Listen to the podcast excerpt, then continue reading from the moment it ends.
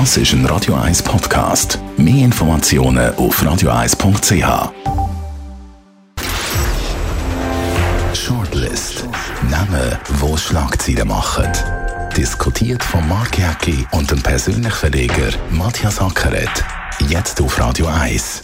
Präsentiert von der IH Keller AG. Ihre Skoda-Partner. Jetzt mit dem neuen Skoda Karoq ihkellerag.ch. Ganz herzlich willkommen zu der Sendung, zu der neuesten Shortlist-Ausgabe. Heute mit diesen Namen drauf. Patrick Fischer, der Nazi-Trainer, führt die Schweizer Eishockey-Janer zu WM-Silber.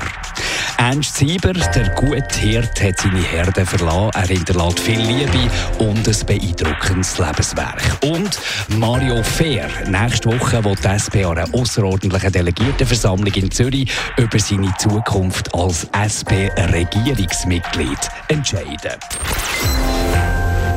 Matthias Acker hat so ein Gefühl, die SP-Führung macht im Moment so ziemlich alles falsch, was man falsch machen kann. Keine klare Wahlempfehlung, ähm, quasi der Mario Fair zum Abschluss geben, das wird der Wähler nicht gutieren. Ja, der Wähler. Es gibt ja zwei Wähler. Auf der einen Seite eben das Parteimitglied und dann der Wähler, der nachher nach Turnen geht.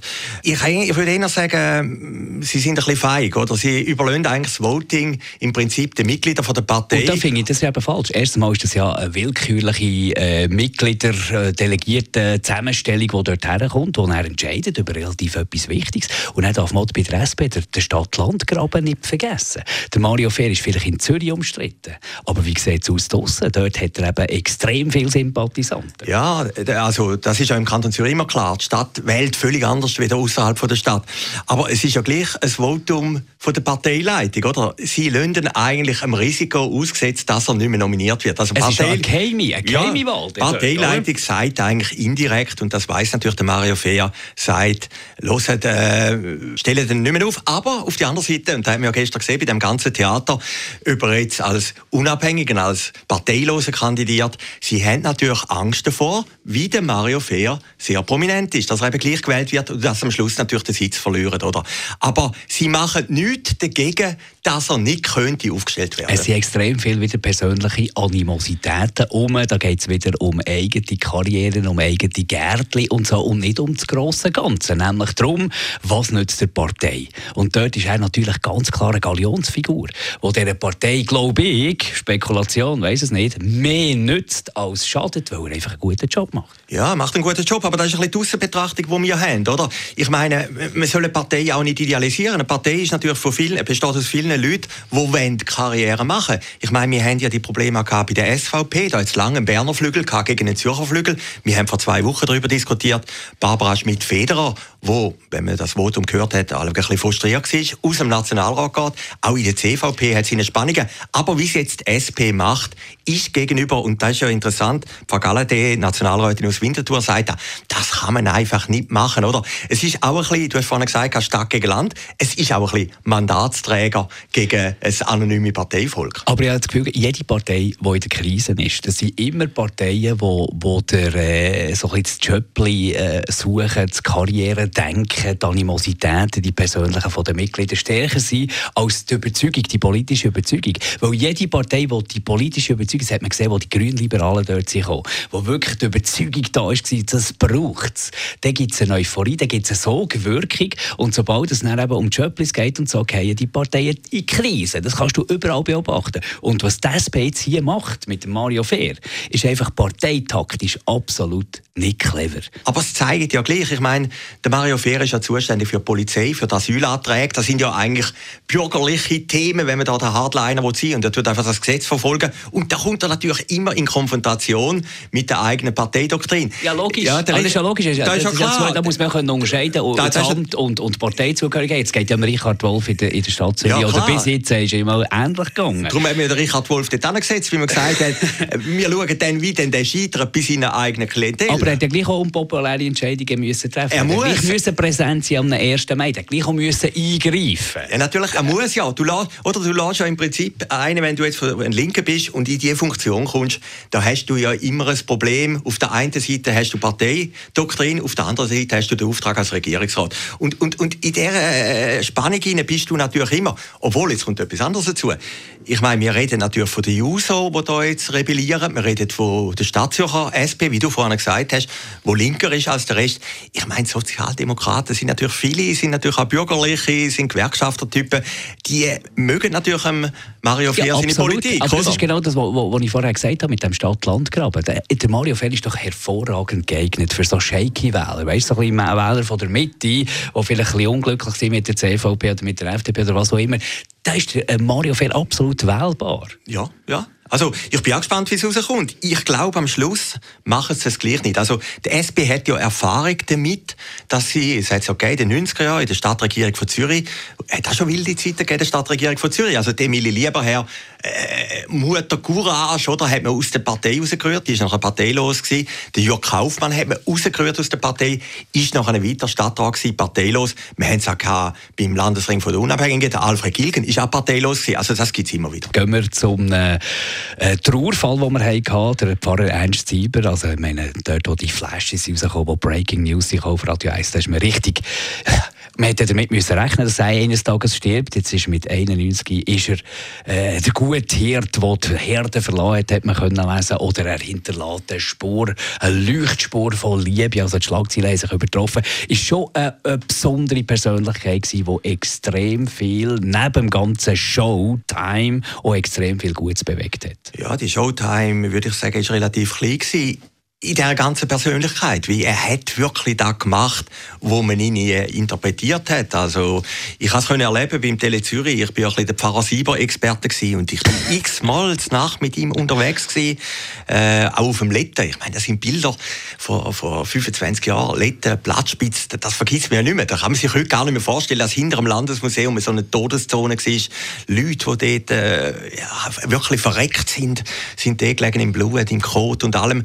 Und dann ist der Pfarrer Sieber und hat die zusammengesammelt. 1994, das war meine eindrücklichste Reportage, die ich, die ich machen machen in meinem Leben, hat der Pfarrer Sieber einen Zug organisiert am 23. Dezember, mhm. 11 Uhr Nacht, hat die zusammengesammelt, etwa 30, 40 Leute. Und das sind also Leute, ja, die, die sind im Tod näher als im Leben, hat die gesammelt und man ist dann vom Zürcher Hauptbahnhof, vom hinteren Gleis, ist man dann auf Kohlbrunn gefahren und dort hat er seine Lager tun, also eine ehemalige Spinnerei und hat dann die wieder aufpäppelt und das ist natürlich, das hat mich jetzt wirklich geprägt äh, bis jetzt. Ich glaube, Pfarrer Sieber, äh, der Pfarrer Sieber hat dem Medium Radio sehr viel zu verdanken gehabt. Klar, ist äh, Wort zum Sonntag, dort ist er glaube ich so das erste Mal in der Öffentlichkeit auftreten am Fernsehen und hat natürlich dort äh, auch viele Leute recht.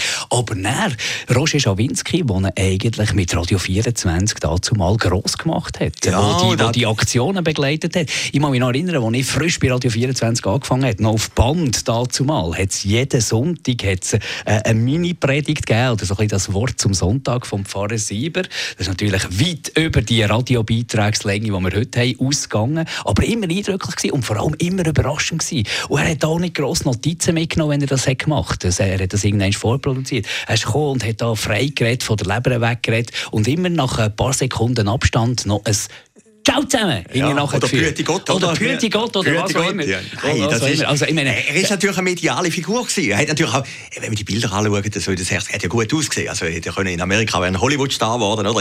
Und das hätte er natürlich auch gewusst, oder? Er ist eine imposante Persönlichkeit gewesen, charismatisch, hat sich können durchsetzen. Es ist, er ist natürlich auch immer ein bisschen im Clinch gelegen mit seinen Mitarbeitern und Mitarbeiterinnen, weil er einfach stärker war er ist Figur. Vor allem ja. Er ist vor allem ein Frontmann. Ja, er ist natürlich einer, der Bürokratie nie so hat mögen. Ja, jetzt bisschen korrigieren. Ich habe gesagt, ein bisschen Clinch mit den Mitarbeiterinnen und Mitarbeitern ist einfach die starke Figur gewesen. Die haben ihn natürlich verehrt, oder? Er ist natürlich die Figur vorne gewesen. Aber er ist natürlich, wenn ich Clinch kann erwähnen, mit den Stadtbehörden, oder? Ich meine, wir haben, der Pfarrer Sieber ist ein bisschen der Revolutionär gewesen, der das Sozialwesen aufgebrochen hat. Und nebenzu haben wir natürlich die Stadt Zürich, wo auch ihre sozialen Dienste hat, wo vielleicht ein bisschen bürokratischer ist, vielleicht ein bisschen geordneter. Und da ist natürlich auch immer ein Konkurrenzkampf gewesen. Aber der Pfarrer Sieber, der hat für Zürich unheimlich viel gemacht. Und das hat schon angefangen ich habe einen Artikel gelesen, glaube ich, in der Weltwoche. Äh, der Toni Vescoli hat erzählt, 1968, mhm. 69 mhm. im Volkshaus, der Pfarrer Sieber auftreten. Das war, das ein junger Pfarrer. Gewesen. Und dann haben dann eigentlich die Bewegten, die Protestanten, äh, oder die, nicht Protestanten, aber die Protestierenden, haben dann auspfiffen, wie sie gesagt haben, mit einem Pfarrer, der wir nichts zu tun haben, oder? Dabei hat er ja seine, ihre Message, das, was sie haben wollen, hat er dann praktisch umgesetzt. Und was er ganz gut begriffen hat, wahrscheinlich nicht irgendwie überlegt, also, sondern einfach ist ihm wahrscheinlich in die Wiege hineingelegt, ist so ein bisschen das wichtigste Grundgesetz von, von, von Showbranche, vom Showbiz, ist, er hat trotz all diesen kernigen Sätzen, trotz dem äh, genialen Umgang mit den Medien, er hat genau gewusst, was man wem braucht, vor allem dann, wo er noch sehr gut unterwegs war, ist immer die Authentizität, ist immer gewährleistet gewesen. Man hat ihm alles geglaubt. Man hat nicht das Gefühl gehabt, er sei jetzt irgendwie da für die Arme oder nehmen jetzt den noch in Arm aus medientechnischen Gründen, sondern man hat wirklich immer das Gefühl gehabt, er macht es, weil es ein Anliegen ist. Ja, das war auch ein Anliegen. Gewesen. Also, der ist am Morgen um drei aufgebrochen, noch im höheren Alter und mit dem Auto auf Ramsen rausgefahren oder irgendwie in den Aussenbezirk von Zürich oder irgendwie auf der Albis. Also, er hat auch Sterbebegleitung gemacht und alles. Also der Pfarrer Sieber hat sich wirklich eingesetzt für die Leute. Aber man vergisst, es hat auch eine Krise gegeben, Mitte der 90er Jahre. Äh, da hat er ja, das ist ja in der Schweiz immer so. Der, der reicht, Spendenskandal. Spendenskandal, ja. Schwiegersohn-Affäre und weiss Gott, Facts und Sonntagszeitung haben sich dort auf ihn eingeschossen. Man hat dort fast ein bisschen den Eindruck gehabt, für Schweizer Verhältnisse, doch zu erfolgreich. Da, da mögen die Schweizer dann gleich nicht. Wir holen jetzt den Pfarrer ein bisschen oben ab. Und das hat ihn natürlich auch persönlich verletzt. Das, das hat ihn ja wieder menschlich gemacht. Aber er hat sich ja dann wieder, sage ich mal, neu erfunden. Und seinem Renommee und äh, seinem Charisma und allem hat sicher keinen Abbruch tun. Der Pfarrer Sieber ist sicher ein Mensch, der kann oder können von sich sagen, ich habe sehr vielen das Leben gerettet. Und wahrscheinlich gibt es irgendeinen Platz oder eine Straße, die nach ihm benannt wird. Er hat es verdient, wir würden ihm es wünschen. Patrick Fischer, wieder eine erfreuliche äh, Personalie, die wir hier besprechen in der Shortlist. Der Coach von der Schweizer Eishockey-Nazi nach dem Debakel, ich gebe es ganz ehrlich zu, von Pyeongchang. Plötzlich das WM-Silber, fast der Weltmeistertitel. Ich hätte nach den Olympischen Spielen sage ich, sage ich offen. Und ich hätte ihn entlassen. Ich habe das Gefühl gehabt, er kann das so nicht, er kommt so nicht an die Mannschaft her, er kann so nicht eine Mannschaft formen. Und jetzt äh, wieder alles anders. Jetzt ist er der grosse Held. Die NZZ schreibt zum Beispiel, Patrick Fischer könnte der größte Schweizer National Nationalcoach der Geschichte werden. Ja klar, ich meine, ich habe heute Morgen äh, auf Wikipedia noch mal Geschichte von Patrick Fischer nachgelesen. Das ist natürlich Hollywood pur, oder? Ich meine, er ist auch als Spieler zweimal erfolgreich gewesen, zweimal Schweizer Meister, ist auf Amerika gegangen, das ist das höchste Eishockey, auf Russland, ist dann wieder zurückgekommen in die Schweiz. Und dann hat er eine Selbstfindung gemacht am Amazonas, ist zu den Indianern gegangen und äh, ja, hat dann ihre Lebenshaltung aufgenommen und kommt zurück in die Schweiz und hat einen riesen Erfolg. Also ich finde das eine sehr schöne Geschichte. Wo die WM hat angefangen. Niemand hat sich doch für die WM interessiert, außer die, die sich eh interessieren für, für den Sport und, und für solche Anlässe. Niemand hat darüber geredet, niemand hat etwas hören darüber. Es ist langsam Frühling geworden, schön Wetter und so. Und dann sind die Schweizer immer erfolgreicher gewesen und hat man mal auch ein bisschen die Resultate angeschaut, hat ein bisschen hergelassen und so. Und dann plötzlich eine ganze Nation. Der Empfang von diesen WM-Silberhelden am Flughafen Zürich Zürich, das war ja gigantisch. Da war ja alles auf der Beine.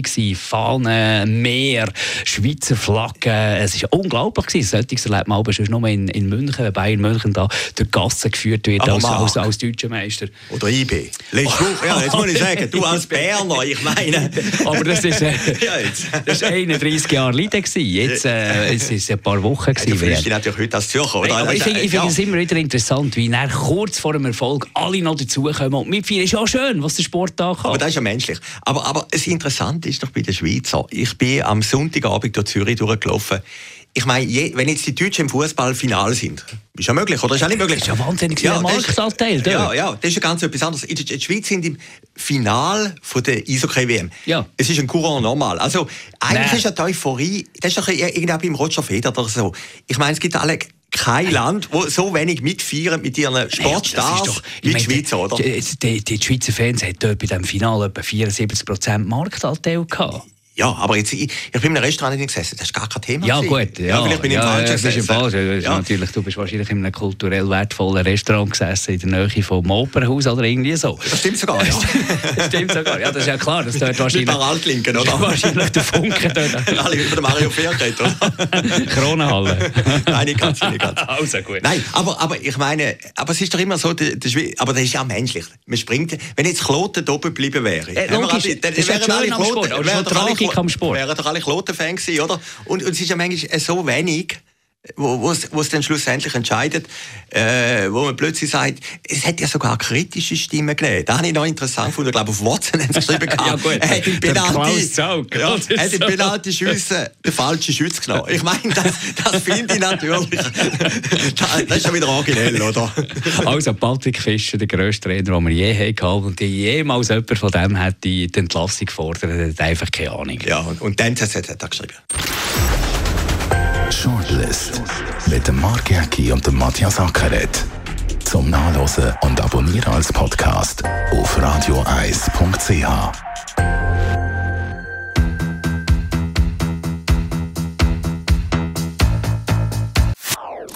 Das ist ein Radio 1 Podcast. Mehr Informationen auf radioeis.ch.